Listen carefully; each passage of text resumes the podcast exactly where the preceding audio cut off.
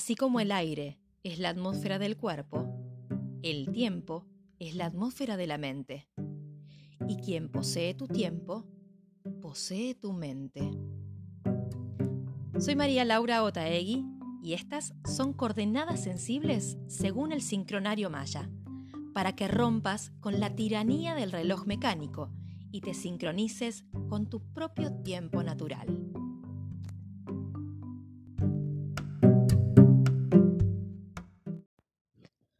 Buenas, ¿cómo están? Espero que muy bien y con ganas de levantar vuelo. Estamos ya subiendo por los últimos episodios hacia la trascendencia de este sendero. Trabajamos fuertemente el desapego, viendo que es muy fácil decirlo, mas no tanto llevarlo a cabo, ¿no? Qué fuertes que son algunos arraigos. Y tal vez para soltarlos tengamos que elevarnos más allá de nosotros mismos.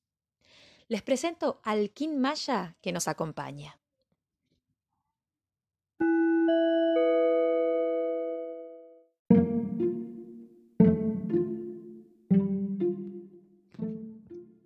Kin 75 Águila planetaria azul. Perfecciono con el fin de crear, produciendo la mente. Sello la salida de la visión, con el tono planetario de la manifestación. Me guía el poder de la abundancia.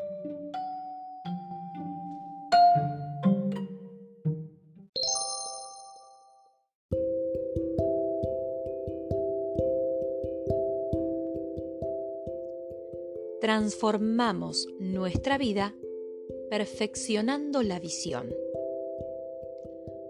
Una vez que la acción es pulsada, empieza a tomar forma y llega el momento de perfeccionar lo que hacemos y vencer los obstáculos. Es tiempo de manifestar. El sello águila representa el alto vuelo de la mente y la conciencia.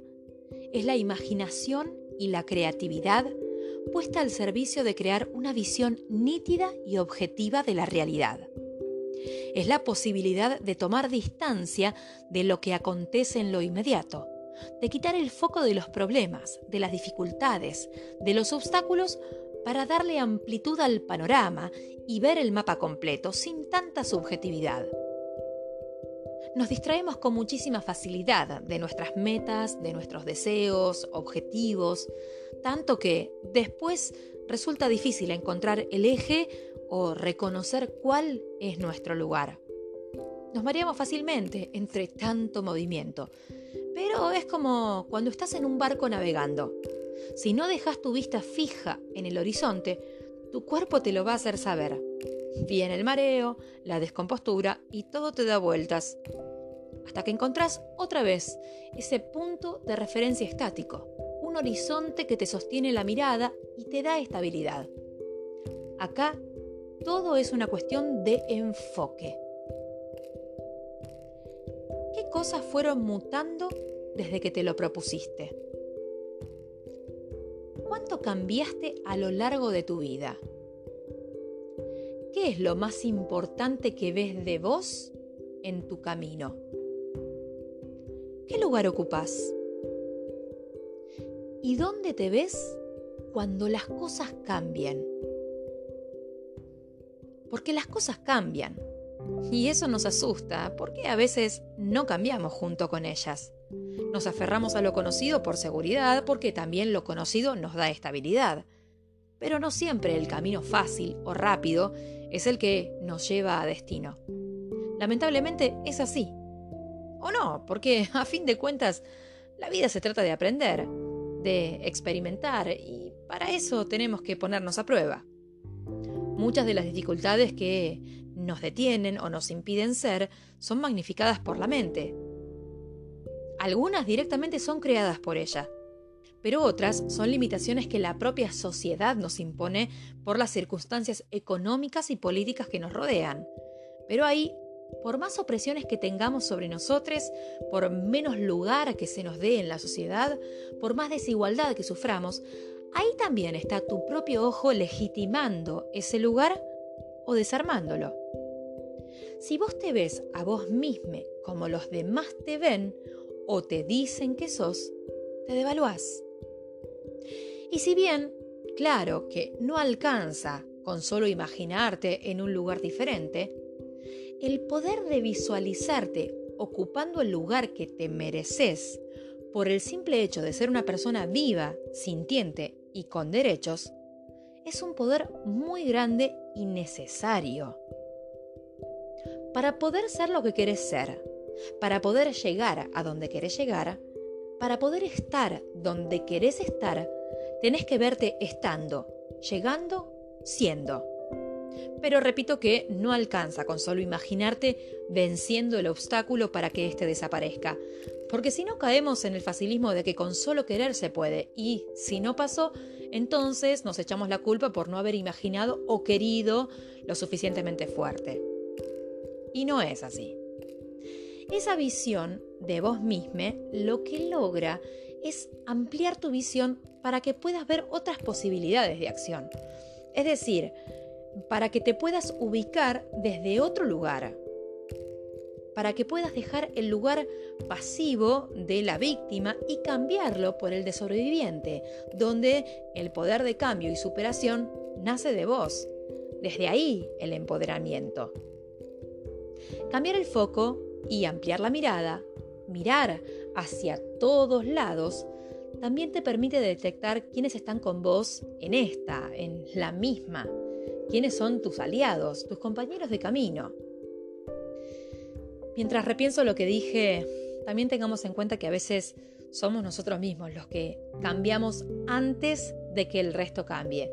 Como esas personas de las que se dice que se adelantan a su tiempo, que son visionarios. No te digo que seas un adelantado, pero bueno, ¿por qué no? Alguien tiene que serlo. Entonces, ver y creer son inseparables. Podría seguir trayéndole frases de Liliana Bodoc como en los últimos dos episodios, pero es que no puedo encontrar esa que escuché hace unos días y me olvidé de anotar. Era perfecta y la venía dejando para este momento. Es que les voy a contar una intimidad y ya que me expongo, les va una recomendación.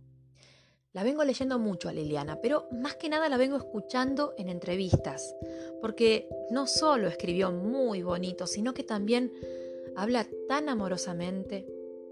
Hay un ciclo de programas que hizo para el canal Encuentro de Argentina. Lo pueden encontrar en YouTube. Se llama Los confines de la palabra. Y es una suerte de docuserie sobre la palabra como herramienta para dar sentido a conceptos tan profundos como la memoria, lo poético, lo mágico y también la muerte. Así que dentro de las búsquedas que suelo hacer para inspirarme y encontrar palabras para volcar en estos audios, Liliana está haciendo un alimento de lo más nutritivo. Y digo alimento porque me la estoy devorando. Ahora sí, hecha la recomendación, aquí las frases y adiós. La primera es casi un microcuento y pertenece a la poeta iraní Farrokh Farrokhzad. La segunda es de Nietzsche. Y la tercera, Amelia Earhart.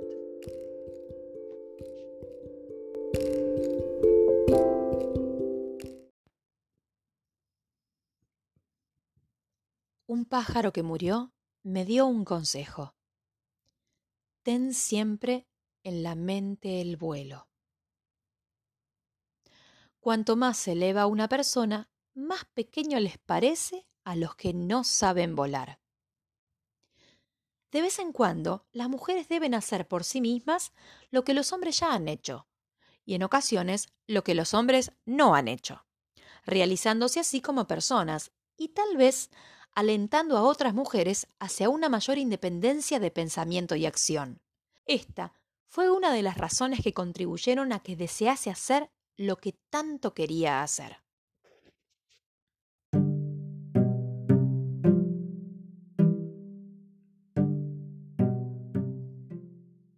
Cada día una energía. Cada día una nueva oportunidad para sincronizarte con tu propio tiempo. Soy María Laura Taegui y estas fueron las coordenadas sensibles según el sincronario Maya. Seguinos en Spotify y Anchor. Hasta la próxima.